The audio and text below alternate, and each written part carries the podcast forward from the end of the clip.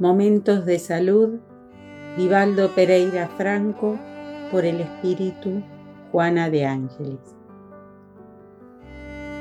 El psiquismo divino fluye a través de mí. Dios me sustenta y me conduce todos los días de mi vida. Existe un flujo y reflujo de fuerza que recorre mi ser y me impulsa a proseguir. De mí depende coordinar los movimientos, elegir la meta y avanzar. Si me someto a esa fuerza vital, todo me resulta accesible y podré llegar al buen término de mis aspiraciones en paz. Capítulo 1. La decisión de ser feliz. Empeñate al máximo para hacer tu vida agradable a ti mismo y a los otros.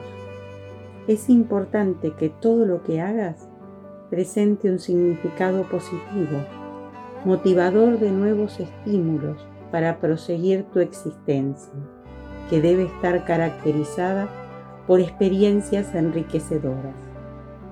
Si las personas que te rodean no concuerdan con tu opción de ser feliz, no te descorazones y sin agresión alguna, continúa generando bienestar.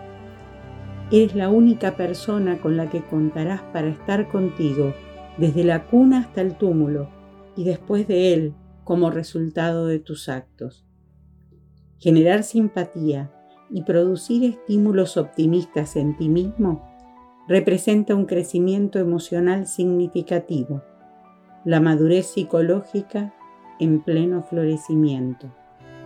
Es relevante que tu comportamiento produzca un intercambio agradable y cariñoso con las demás personas.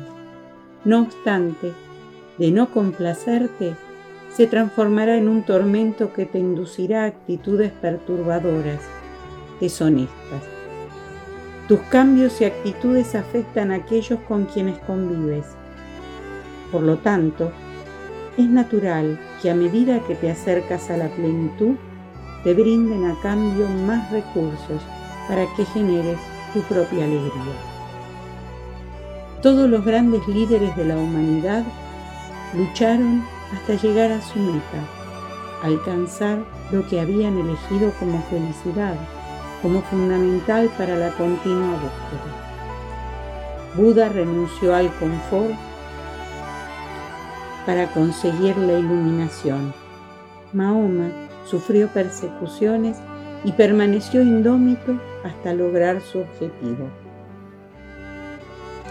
Gandhi fue llevado a prisión innumerables veces sin reaccionar, fiel a sus planes de no violencia y de libertad para su pueblo. Y Jesús prefirió la cruz infamante antes que cambiar su comportamiento determinado por el amor.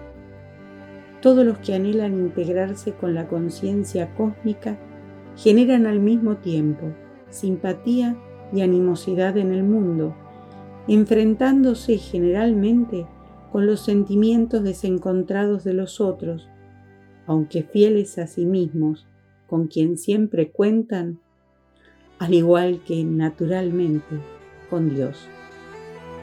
Cuando se elige una existencia enriquecida con paz y bienestar, no se está eximido del sufrimiento, de las luchas, las dificultades que aparecen.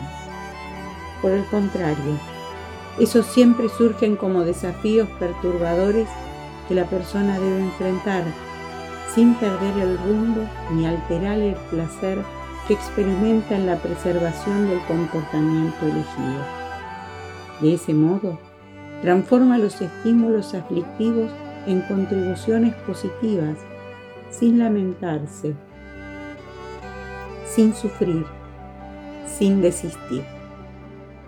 Quien en la lucha ve tan solo sufrimiento, posee una conducta patológica y necesita tratamiento adecuado.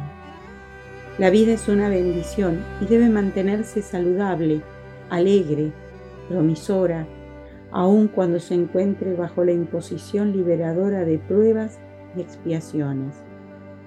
Si tornas tu vida agradable, serán fructíferos y llenos de sol todos tus días.